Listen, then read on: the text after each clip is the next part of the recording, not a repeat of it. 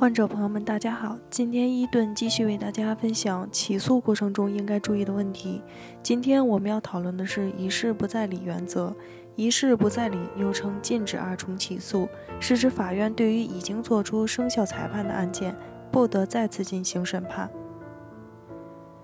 某甲因与丁医院发生医疗损害责任纠纷，向一审法院提起诉讼，最终在法院的调解下，双方达成调解协议。过了将近一年，某甲入住丙医院治疗，经过诊断需要进行手术，术中查出髌韧带挛缩、瘢痕增生，左膝关节内侧副韧带广泛瘢痕化。某甲随即撤回对丁医院的起诉，以发现新事实为由上诉至法院，要求重新判定丁医院的责任承担比例。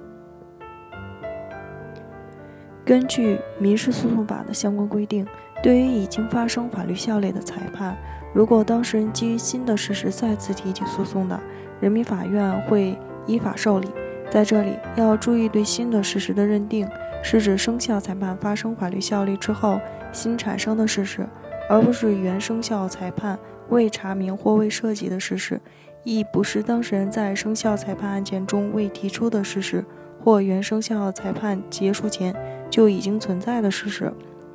上诉人某甲所称的第二次治疗过程中发现新的病情，并非是调解书生效之后丁医院对某甲造成的新的损害事实。根据昨天的内容，实际上某甲构成重复起诉，因此根据一事不再理原则，他的诉讼请求不会得到支持。